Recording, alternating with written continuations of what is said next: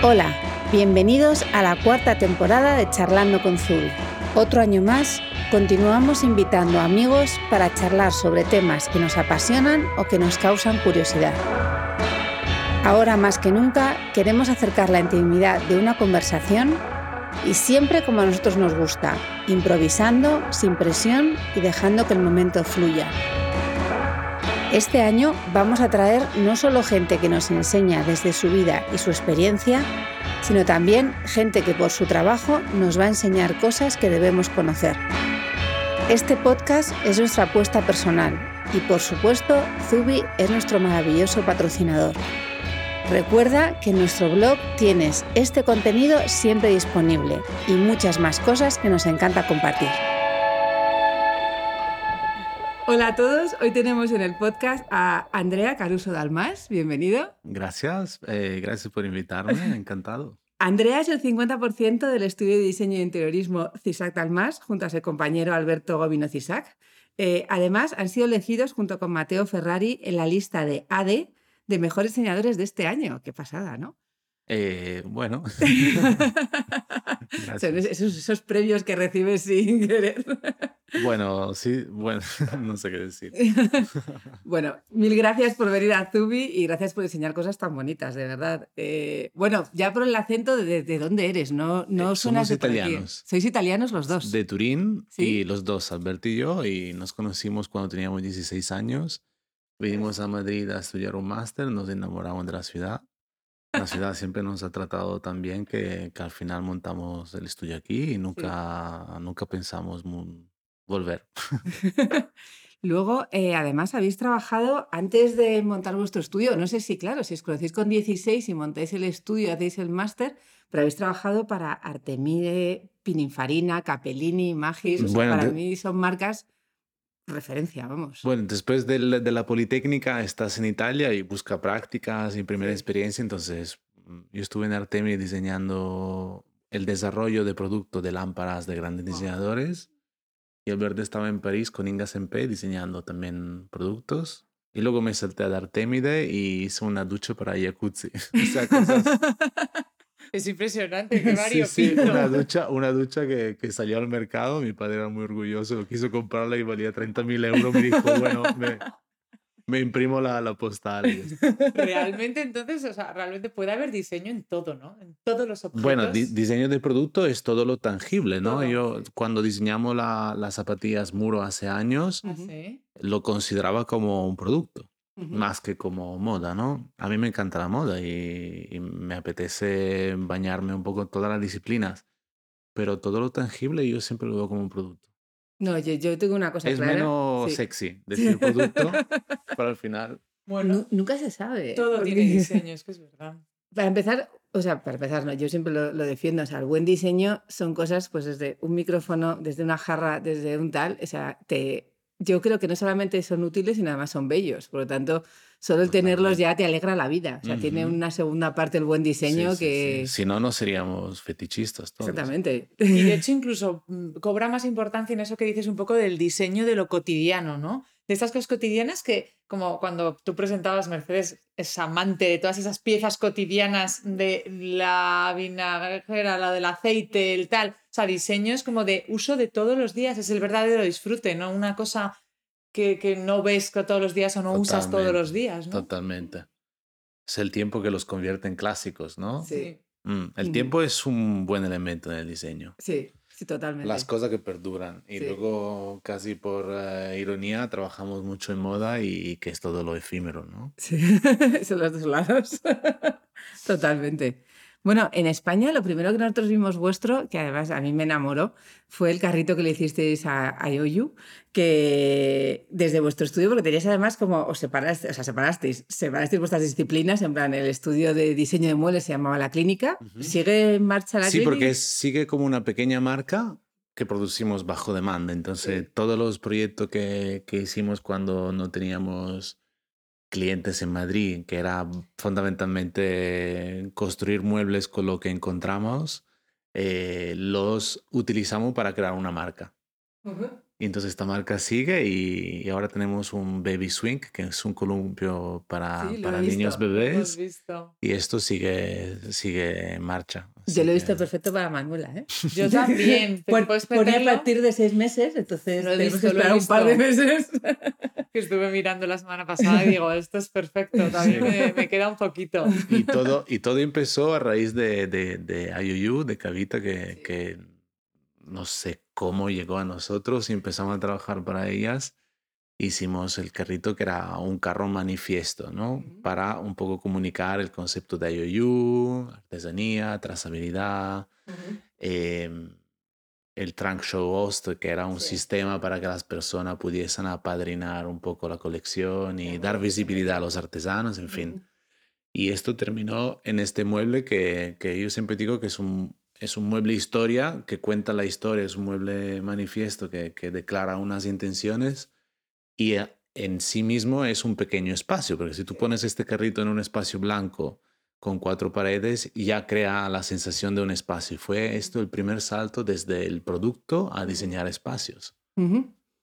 Este fue, claro, fue realmente vuestra primera experiencia retail. ¿Cómo Claro. exponer algo para vender que no fuera Ujú. el carro en sí, sino cómo se iban a exponer las No, no, cosas? por, por supuesto. Y este carro no, nos eh, no- eh, fue un poco un talismán de la buena suerte porque nos abrió muchísimas puertas. Y así llegamos a Max Mara en Italia, Sí. que vio el carrito online y nos llamó para diseñar las tiendas del grupo Max Co. Entonces fue un salto otra vez de un mueble a una tienda, bueno, gigantesca. Para nosotros era la cosa más grande que, que habíamos Es que hecho. son enormes. Bueno, son preciosas. Además, la, la de Serrano de, de Madrid es vuestra. Sí, sí, sí, sí. También. Estáis haciendo con. Serrano poco a poco. ¿eh?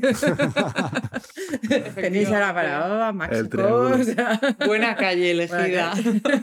Sí, a veces bajamos en Claudio Cuello, pero sí, nos gusta estar en Claudio Cuello también es buena, buen eje. No, broma, pero estuvimos también con Ambrosia, que era una tienda en la, en la- ahí, fue una experiencia también muy bonita. Preciosa, también hemos visto las Sí. imágenes. Y lamentablemente ya cerró porque no, no funcionaba a nivel comercial, era una calle un poco, bueno, un concepto de tienda diferente, era un multimarca de lujo y, y bueno, creo que se cerró el año pasado, algo Ujú. así. Ahora tenéis Hof un poco más arriba en Velázquez, que también es obra vuestra, que es preciosa también. Sí, sí, sí. Sí, sí. Y, y luego recientemente abrimos una en Málaga para Gisela, que es como una Sí, marca de, he visto. de íntimos. Sí, súper bonita. Mm.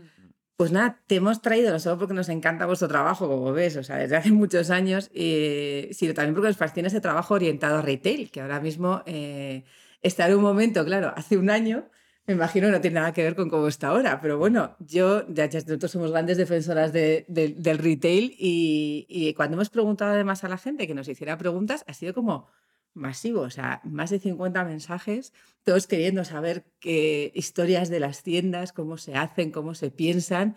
Y aunque me imagino que el proceso creativo es muy parecido desde el carrito a la tienda, al final, pero un poco te vamos a hacer un tercer grado para que nos cuentes cosas que, a, la, gente le resulta muy curioso. Y también a mí me encantaría que después de oír tu charla, la gente cuando entra en una tienda se fije en esas cosas y las valore, porque es algo que hay alguien que ha pensado algo muy eh, específico para ello y que a veces no nos damos cuenta, pasamos y es como, bueno, sí, es- está bien, pero de repente que entren y digan, claro, ahora entro y hay una circulación por dentro, que es lo que quieren que haga, y ver cómo lo haces y dar también importancia al, no solo al contenido, sino al contenedor, que también es fundamental.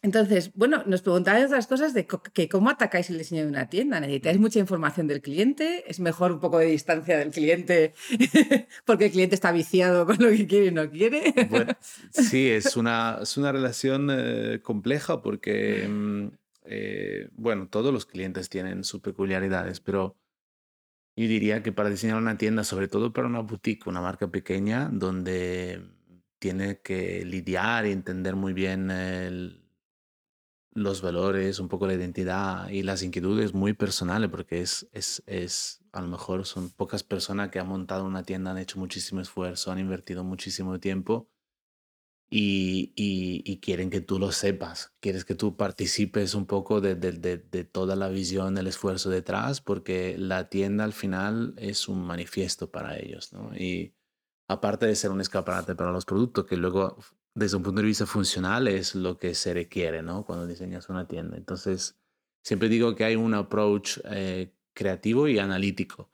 La parte analítica que deriva de la arquitectura, del análisis de los flujos, de las circulaciones, ergonómico a la hora de exponer los productos, a qué altura, eh, todo el back office, o sea, cómo administrar una tienda para que no haya, eh, que siempre esté ordenada, que haya un stock, que haya una, una parte de, de administrar la, la, la, existencia y tal. Entonces, esta es directamente la parte muy funcional que tienes que, saber administrar, porque a veces hay cantidad de informaciones, hay miles de referencias, hay temporadas, el escaparate cambia cada semana, por lo tanto tienes que prever todo el movimiento de mueble para que sean modulares y ofrecer una tienda eh, camaleóntica, ¿no? En función de las temporadas, de las rebajas, en fin, hay muchísimas cosas. Es que además ahora es un poco lo que se lleva, ¿no? Esas tiendas mutantes que digo yo, al estilo Merci y su zona eh, de mm. exponer que cambia radicalmente cada mes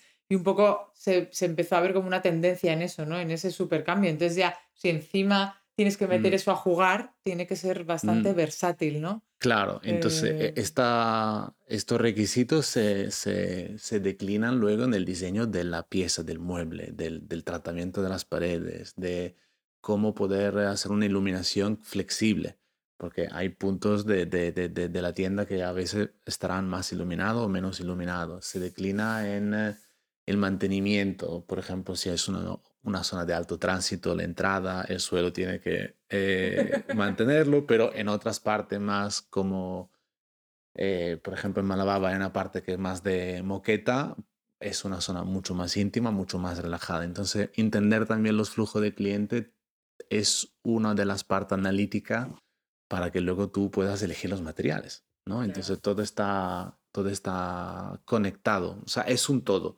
no puedes olvidarte de las emociones del cliente o las inquietudes, tampoco puedes olvidarte de, de si viene el chico de mantenimiento para arreglar un foco, cómo va a acceder al foco, pero tampoco te puedes olvidar del cliente, que al final el cliente es, eh, perdón, el cliente final, o sea, la, la persona que compra y que entra, porque al final es un poco ahí donde entra la tercera pata, que es un poco psicología aplicada a diseño. Entonces hay toda una, una teoría bastante fascinante de, y bastante eh, que me da como a veces como pellizco, no sé cómo se dice en castellano, pero sí, porque vas un poco manipulando la percepción de, la, de las personas, en el sentido que cuando una persona pasa por la calle, todo lo que ve, todo el impacto visual de cómo atraer a una persona es una ciencia ya a nivel de retail design. Entonces, la manera de cómo colocar el logo, de cómo iluminar, de cómo exponer un producto, de cómo jugar con los productos estrellas que la gente puede reconocer. En fin, esto deriva ya en la disciplina que se llama más escaparatismo. Pero entra del diseño de, tienda como mm, atraer el cliente. Y luego, una vez que el cliente está dentro de la tienda, normalmente hay dos momentos que son el de seducir, es decir, una vez que te hemos invitado dentro, pues te contamos un poco más de nosotros. Entonces ahí se habla de experiencia, ¿no? De tú puedas conocer la marca, los materiales, las personas que están detrás, el por qué se hacen ciertas cosas, si hay un compromiso con el medio ambiente, en final, toda la segunda capa de la cebolla que eh, necesitamos comunicar en un espacio en muy pocos segundos, porque la experiencia retail es muy rápida, ¿no? A menos que no estemos hablando de grandes firmas de lujo que, a lo mejor extienden efectivamente el tiempo a, a, casi una estancia, ¿no? Y donde los fitting rooms son más eh, pequeñas suites de hotel donde te doy un champán, que ese era el caso de Ambrosía, que teníamos un botón para pedir champán y que fuera muy divertido. El botón del champán. ¡Qué maravilla! Necesito un botón de esos. Yo necesito el, el, de Trump, que tenía un botón rojo encima de la mesa para pedir Coca-Cola Light. Entonces la gente ¿Eso pensaba... es real que lo leí hace sí, poco? Sí, pues es que es real, que tenía un botón encima de la mesa que la gente pensaba que era el botón nuclear y en realidad era el botón de la Coca-Cola Light. Yo creo que te vamos a pasar al del whisky. On the rocks. Efectivamente.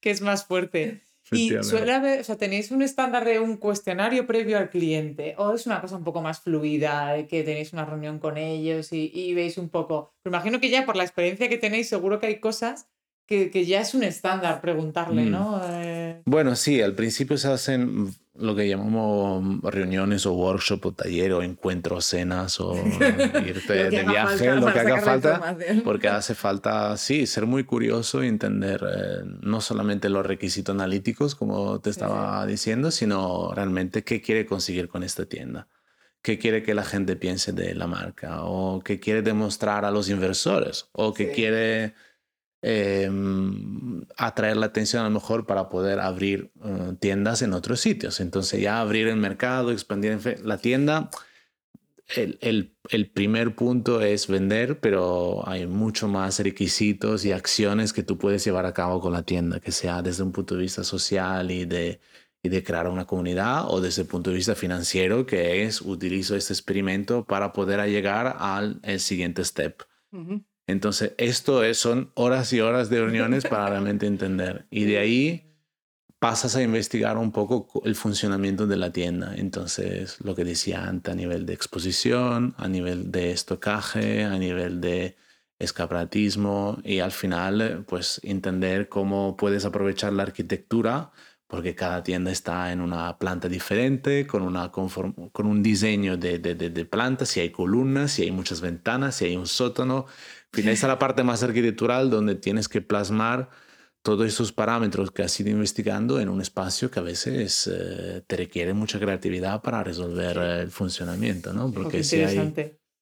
¿Y suele ser eh, más habitual que el cliente, ya que os ha elegido, que os está tentando para elegiros, vaya un poco como eh, totalmente eh, rendido y entregado al cambio y a lo que les propongáis, o suele ser un poco más lo contrario, tira. Hay un 75% de cliente tirando en no, no, no, no, no, eso qué miedo, no, no, no, no, no, eso qué tal. Ojalá existen los clientes así del, del, en tus manos. No, no, no, que va. O sea, esto ocurre, es el dream, el dream client, pero no. No, no, no, todo el mundo está bastante atento. Es que como decías antes, es un poco la tienda y bueno, y sobre todo si trabajáis con... Hombre, me dices que también has trabajado con marcas muy grandes, pero ya si te cuento en las de nuestro tamaño, medianas, que están los dueños, que está tal... Es que cada euro es... Hijo. No, no, y cada euro es muy importante porque a lo mejor podemos ahorrar en el, eh, yo qué sé, en iluminación porque encontramos una solución, pero no podemos ahorrar, por ejemplo, en los materiales porque mm, son eh, directo eh, está reflejando un poco nuestra historia, por, por, hacer un ejemplo. Entonces ahí está muy atento desde el punto de vista del budget y, luego siempre hay una cabeza creativa que quiere que sea todo espectacular, que esté todo bien iluminado, que esté todo bien eh, resuelto a nivel material, en fin. Sí, yo diría que más el segundo tiempo. normal, lo entiendo. La verdad me imaginaba la respuesta, pero digo, oye, a lo mejor gente, dueño relajado. sí, y, y, también a nivel de, de grandes marcas, Max Mara ha sido un mm. ejemplo, pero también trabajamos para otro y fue muy exigente, porque cuando estás diseñando una tienda de, de, más metros, de, no sé, 200, 300 metros cuadrados, que luego se tiene que replicar en eh, otras 500 tiendas en todo el mundo, teniendo en cuenta Em, la percepción diferente en cada país del cliente o teniendo en cuenta cómo cambian los materiales en función de cada área. En fin, esto es incluso añadir un, un paso más a, a, la complicación de la, del proyecto. ¿no? Entonces, lo que se llama el, el, el rollout o la expansión de una idea y aplicarla y replicarla en otros sitios, pues ahí es otro tema que yo no conocía y he descubierto haciendo, la verdad. Claro, porque hay diferencias no entre países y necesidades. Yo lo tenía aquí, aquí, como pregunta también eso, que es que, mm. eh, claro, tú tienes una tienda, pero el, o sea, ¿hasta qué punto, claro, prima la esencia de la tienda, esa primera de la marca? porque no puede ser lo mismo en, en Tokio que, en Madrid, o sea, clientes diferentes. Para hacer un ejemplo, en Shanghái estuvimos y en Pekín haciendo como un proyecto y visitando las tiendas del cliente nos damos cuenta que la, la, una de la, uno de los momentos más importantes de la experiencia era el fitting room, o sea, la parte de, del probador.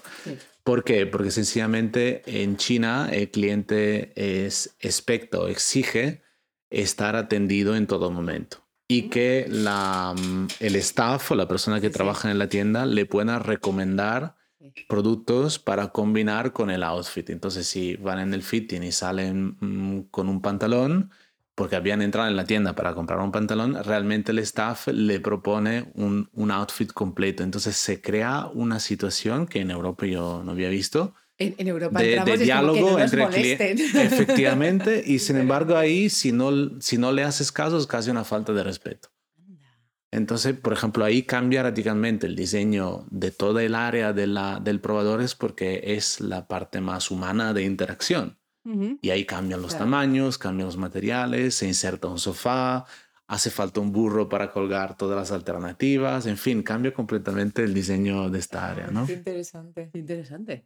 Yo creo que también vamos un poco hacia eso. ¿eh? Cada vez yo creo que aquí también al cliente español cada vez le gusta más eso, de entrar. Y ya que he entrado, o sea, se está haciendo como más importante ya ir a las tiendas. Sí, porque creo. efectivamente antes yo creo que todas las tiendas así más más market crearon un poco el, como los supermercados o como los hipermercados, en plan self-service tal, pero estamos un poco volviendo a, eh, sobre todo en marcas a lo mejor más especiales, en que quieras tener la experiencia y la experiencia también es tener una persona en la tienda Mm. súper informada que te asesore Mm. mucho, te ayude, eh, se haga un poco amiga incluso contigo, que se Totalmente. genere esa relación entre la clienta y la marca más estrecha que ya se, está, se da en comunicación a través de redes, a través de tal. Si es que el cliente ha roto un poco y quiere llegar al final y a la profundidad de la marca en todos los aspectos. Y ahí está la parte humana de las personas que trabajan para ti, eh, los empleados de la tienda, que son piezas fundamentales de la experiencia porque tienen que ser muy sensibles y captar un poco la, la necesidad de cada uno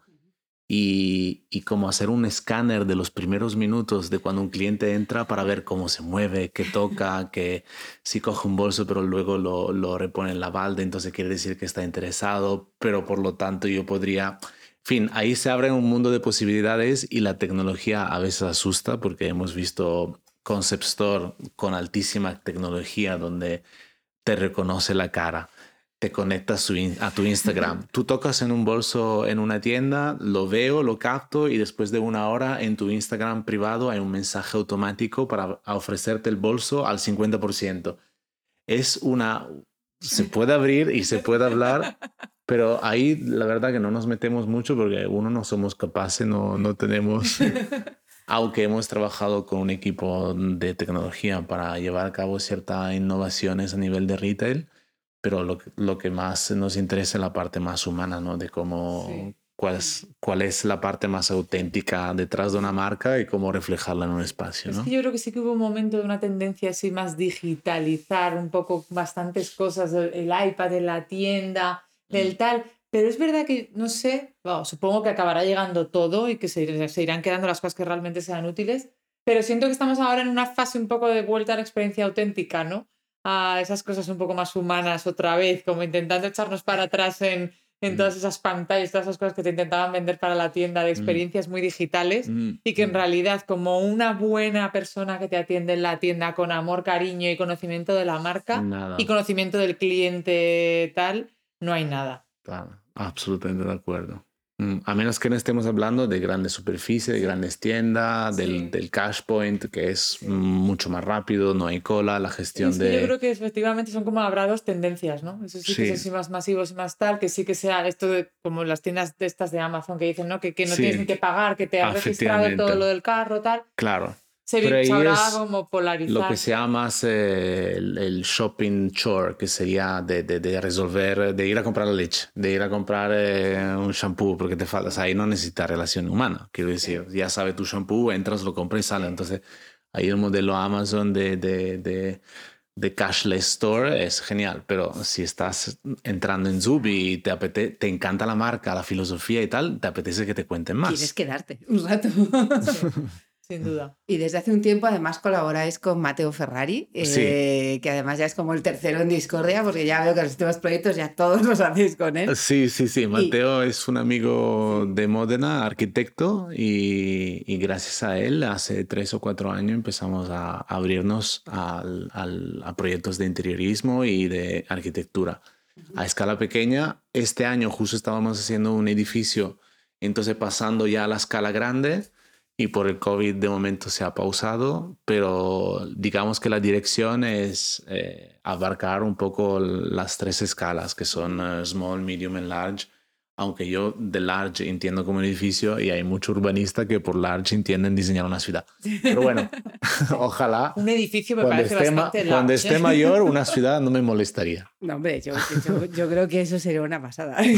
un barrio, diseñar un barrio. Bueno. Un barrio, sí. A mí me fascina el urbanismo, pero imagino que al final el urbanismo es una tienda a pequeña escala. O sea, en qué te fijas, dónde Sí. vas, eh, dónde te da sombra, dónde te sientes bien. La circulación por las calles como es, Sí, el- sí. los flujos. Es lo mismo. Sí. Todo al final vuelve a lo mismo. Lo que pasa es que el impacto es mucho más, mucho mayor, ¿no? Hay mucho más personas que pasan por un barrio. Es la parte fascinante de la arquitectura porque hay un punto de vista más social y político también que, que entra, que en, una, en un diseñar una tienda pues no sueles, no sueles ocuparte de estos temas, ¿no? Vuestras tiendas son, para mucha gente dice, son como muy minimalistas. Pero yo siempre creo que en el minimalismo lo que hay es un trabajo que es doble al maximalismo muchísimas veces.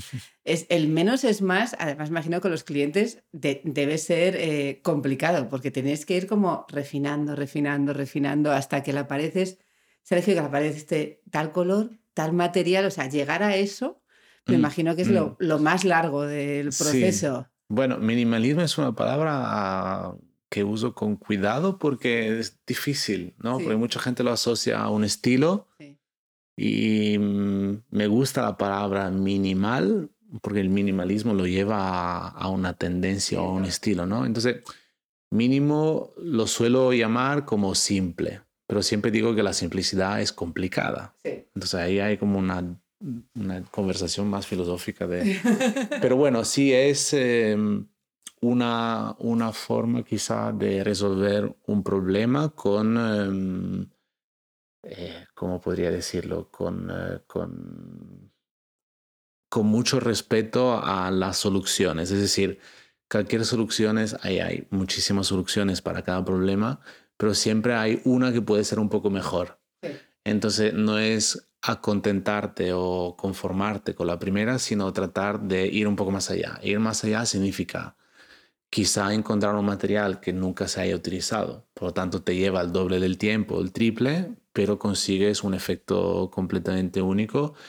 Pero aparte del efecto es la emoción de descubrir los materiales, porque en estudio somos gran aficionados de, somos coleccionistas de materiales, inventamos materiales, Eso porque que es la parte proyecto- más alquim- de alquimista, Sí. en donde tú haces la receta para un acabado nuevo. ¿No? que cada Entonces, proyecto metéis un material. Tratamos, sí, porque al final, si no, ¿qué te queda? Con coger un catálogo o seleccionar el material y que te lo instalen. La parte más divertida, viniendo del de- desde el, el diseño de producto, donde también diseñamos los materiales, es esta de crear una cosa nueva. Entonces, ahí hay una parte muy creativa y muy arriesgada, porque te sale uno de- en 100 intentos, pero luego cuando lo consigues es una, es una forma de, de resolver, por ejemplo, un espacio eh, con una cosa, pero que es una cosa muy impactante, ¿no? No tienes que añadir cosas. Entonces, siempre dicen que somos minimalistas porque el resultado es muy, es muy simple, pero mm, no es porque sigue un estilo, sino porque sigue más un, un método de diseño, ¿no? Y luego la gana siempre de ir un poco más allá pero nunca definiría una tienda que hemos hecho como minimalista, la verdad. Pero, pero puedo entender que pueda, pueda ser esta la percepción de la mayoría de las personas. ¿Cuáles son vuestros referentes de retail, de diseño? ¿Alguna tienda que digas eh, es redonda lo que hicieron en esa tienda? Yo tengo algunas en la cabeza que son redondas. o sea, redondas, pero porque son más que una tienda. Por ejemplo, la de Prada en Nueva York. La tienda de Prada en Nueva York. eh, me gustará más o menos para tenerlo yo como tienda, pero si es verdad que entras y es como cambiaron todo.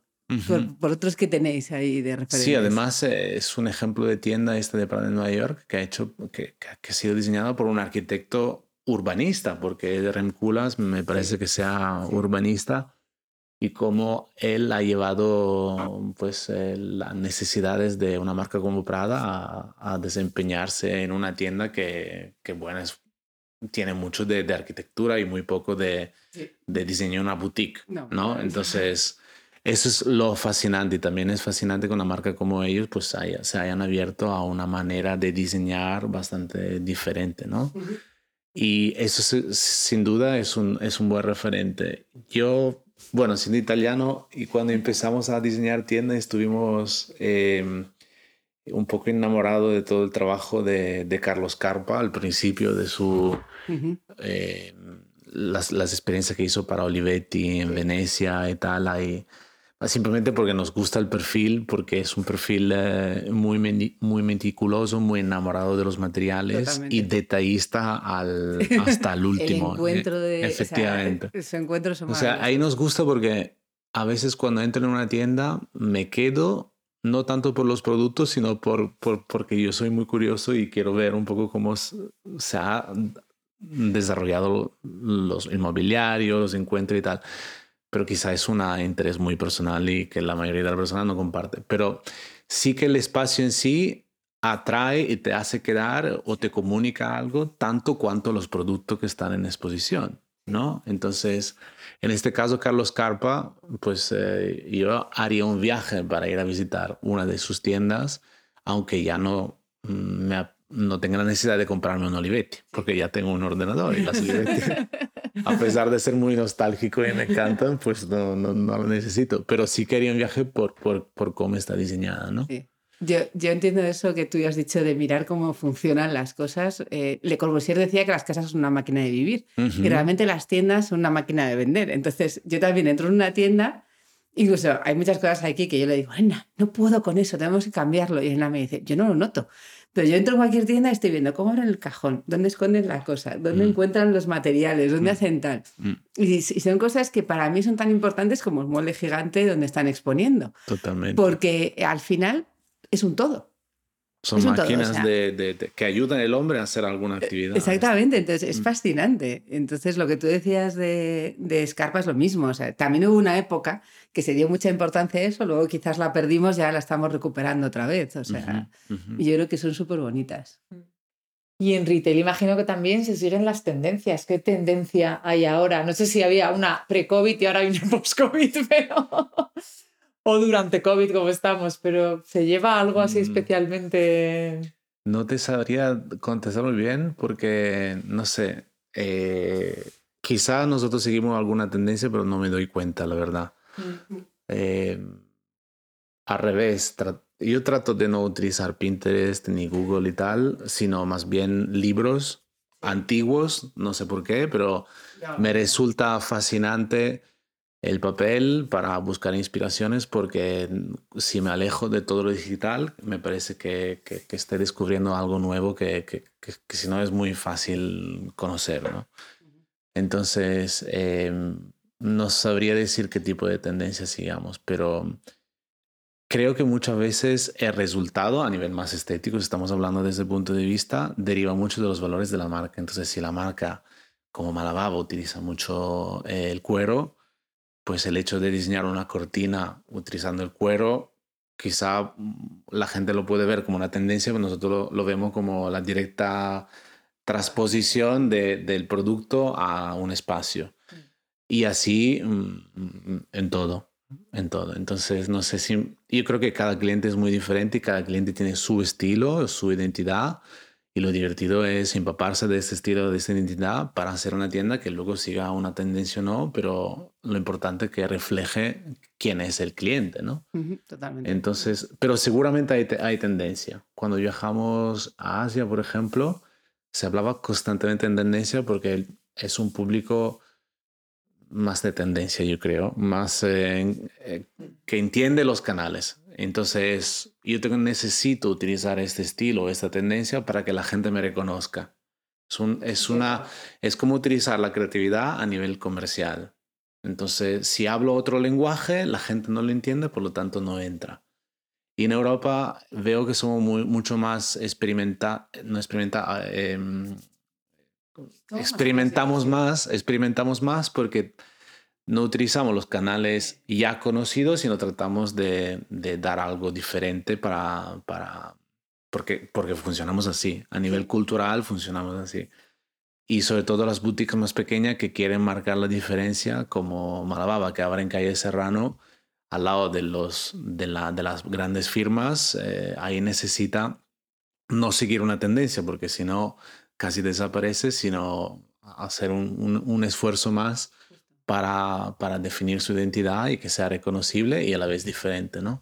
¿Hay algún truco que estábamos hablando antes para que los clientes entren en la tienda? Algo que nos puedas, bueno, decías antes alguna cosa, pero algo que nos puedas compartir, iluminación del logo, decías antes, las ventanas, el escalón o no el escalón, algo realmente que atraiga. Si hay un escalón, nadie el entra. olor que hay, hay tiendas mm, Sí, que tal sí, que sí, se sí, despiden olor desde que pasas por la puerta. Sí.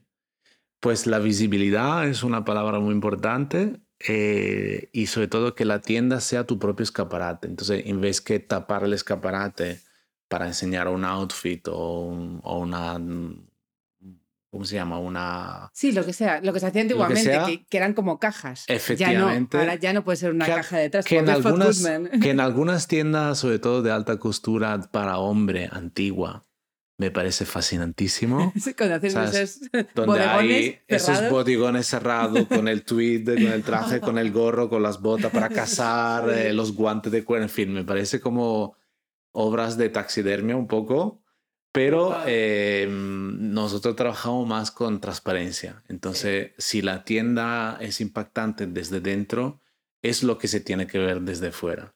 Entonces, trabajamos con duda. muchísima transparencia y visibilidad. Esto ha funcionado en todas las tiendas que hemos hecho. Entonces, grandes ventanales, una iluminación que ilumine lo que está detrás y, y el, y el escaparate que no sea eh, opaco, que, sea, que no esté lleno de cosas, ¿no? Porque la gente quiere ver, ¿no? Y esto es sin duda el primero. Luego, obviamente, la iluminación, el uso del logo y el uso del producto. Hay productos que la gente reconoce y entonces dice, ah, ostras, este producto ya lo he visto en la campaña y tal. Me acerco simplemente porque lo, lo he reconocido. Y una vez que está a unos metros del escaparate, pues decide entrar porque la tienda misma desde dentro le está invitando para que entre. Entonces hay diferentes percepciones. Si estás pasando en coche o si estás eh, pasando en una acera muy grande o si estás en una calle más pequeña de un casco antiguo, cómo juegas con los ángulos, las perspectivas, eh, es un poco la técnica para, para poderlo atraer, ¿no? Al final, jugar con muchas cosas. Claramente. Sí, es perspectiva, Sí, visibilidad, arquitectura, iluminación y luego nos gusta siempre terminar con eh, la manilla. Entonces hay una, un- pasamos muchísimo tiempo diseñando la manilla porque la manilla es el primer contacto físico con, bueno, ahora con el COVID, ¿no? Pero o sea, yo siempre voy con el codo, pero antes, la, la no anteriormente, manilla. Claro, entonces, la, la, por ejemplo, la manilla otra vez de Manababa es una, una, una pieza en terracota. Y una vez que la tocas, pues ya tienes un contacto más cálido, más que Sí. una manilla en metal, por ejemplo, ¿no? Entonces, son pequeñas cosas que a lo mejor me fijo, nos fijamos uno nosotros, pero que sí que pasamos mucho tiempo diseñando esas cosas porque al final la gente se lo retiene quizá a nivel subconsciente, Yo creo que hay mucho subconsciente. pero sí que Sí, es pero lo notan. importante. Notan sí. que hay algo diferente, que han tocado, que es agradable entrar. No, no saben por qué es agradable. Se pensarán que es agradable porque se está calentito y fuera hace frío. Pero no Mm. se han dado cuenta que es agradable porque han tocado algo agradable y, y yo creo que esa sensación se queda. Y hay que tener, hay que cuidarlo, todos esos de- de- de- detalles. Una cosa que hablábamos antes de, de empezar todo esto, una, una de las preguntas que nos habían hecho antes de entrar ya en el cuestionario final, era lo de que ahora, claro, con el COVID, eh, me decían que, que The Economist había dicho que para el 2024 existirían solo el 50% de las tiendas que existen ahora. Mm. Entonces, justo, eh, vosotros que ahora mismo estabais entrando en el mundo retail con tiendas y todo, y dices, bueno, pues nada, mi negocio, ya no hay negocio. Pero una cosa que hablábamos es que eh, tan- nosotros pensamos que las tiendas son más necesarias que nunca. Que, que quizás no el concepto que, ha habido, que ha habido hasta ahora, sino una tienda eh, asienta la marca y tienes que tener un sitio, un referente y usarla para más cosas. ¿Vosotros eh, pensáis lo mismo? ¿Estáis viendo ya ese cambio de la tienda esta multiusos que estamos teniendo todos ahora? Pues sí, creo que ya, ya se estaba yendo en esa dirección porque el cambio fue gracias a lo digital. Entonces la necesidad o la cuestión de merece tener, merece la pena tener una tienda física era un, era un, un discurso que ya se hacía antes del COVID, ¿no?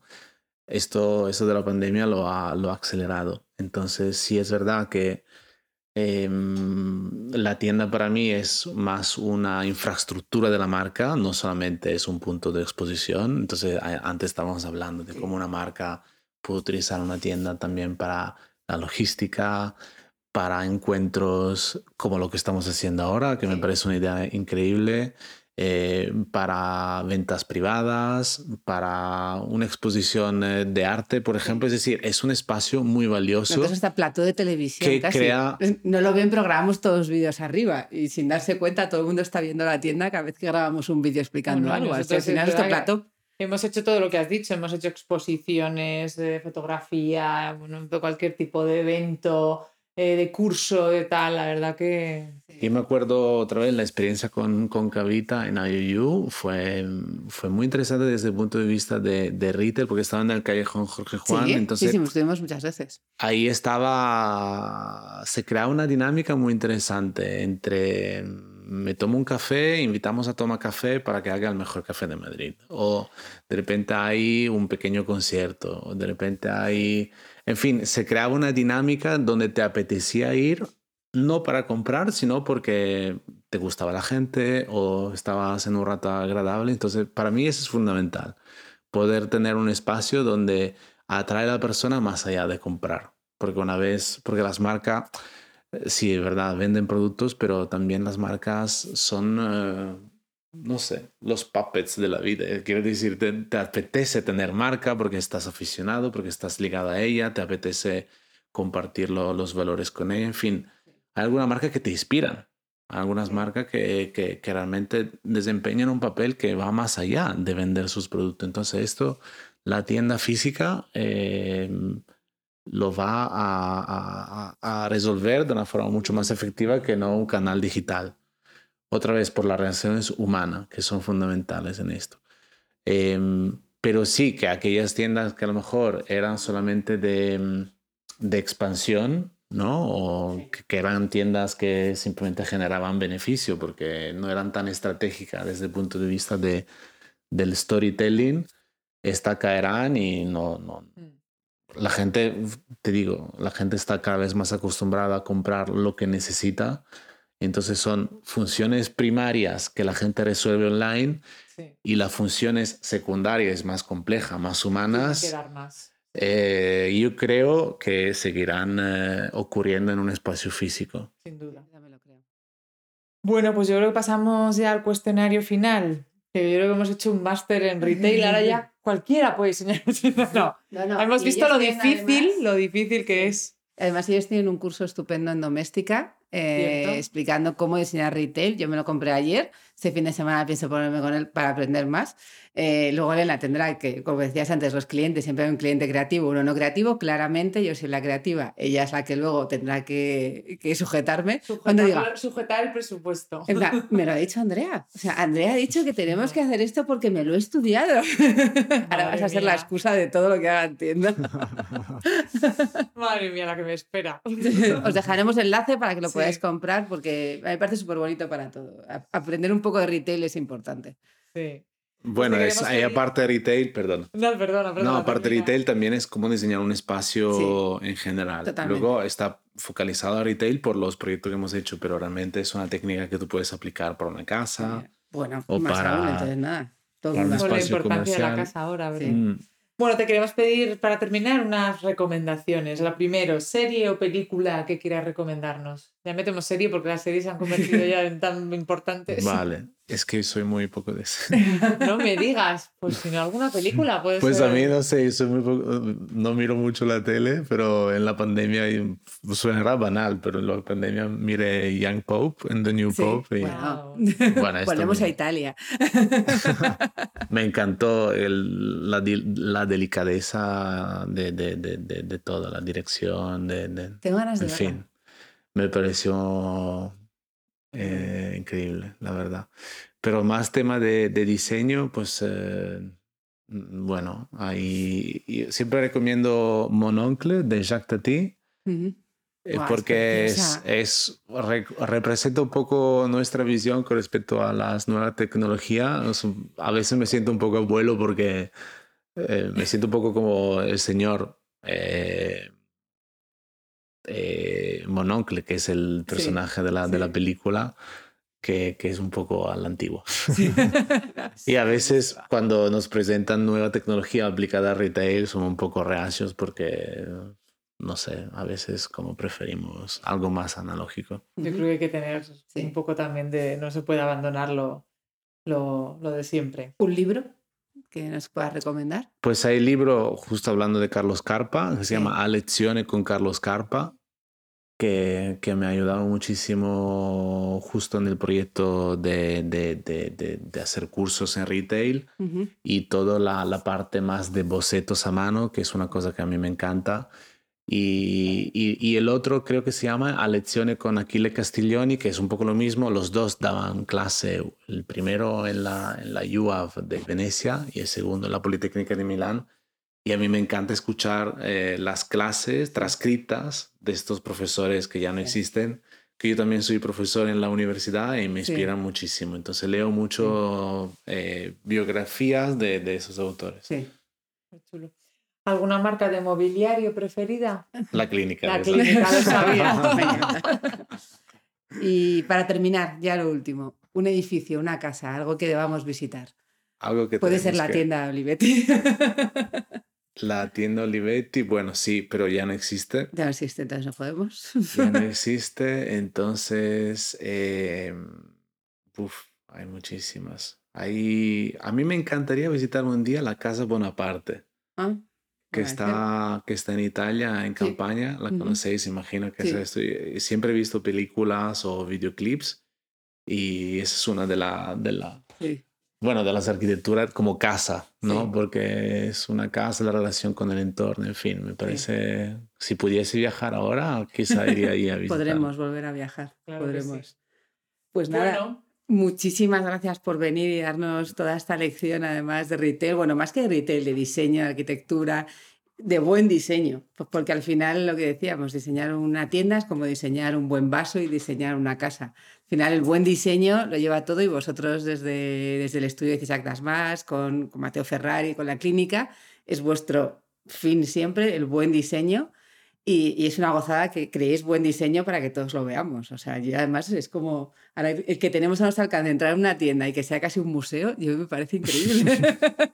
Bueno, Es muchas gracias por, la, por las palabras, por la invitación, la verdad, y enhorabuena por cómo está llevando todo este tema del podcast. Muchas es- gracias. He visto un Gracias. poco lo que, lo que está diciendo, he escuchado alguna entrevista y, y justamente lo que estábamos hablando antes es eh, una de las cosas fundamentales, ¿no? Sí, Se inspira mucho y da, y da un contacto. Yo no sé si puedo comprar un producto Zubi para mí, porque soy, o sea, lo podría regalar como regalo, pero sí que me acerco. Es uno de los ejemplos de cómo acercar a un público masculino. Por sí, ejemplo, por ejemplo. estás- Por ejemplo. Así que encantado de, de participar y, y arrivederci. Arrivederci.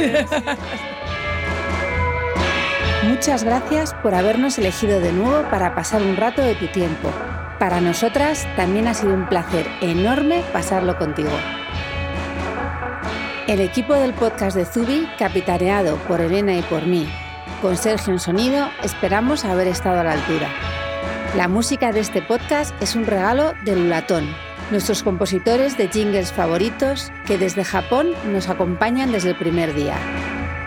Si te ha gustado y crees que le puede gustar a otros, compártelo. No hay nada mejor que recibir un regalo porque alguien se acuerda de ti. Tenéis todos nuestros podcasts en nuestro blog, iTunes, Spotify y otras plataformas. Gracias de nuevo por estar aquí. Nos vemos muy pronto.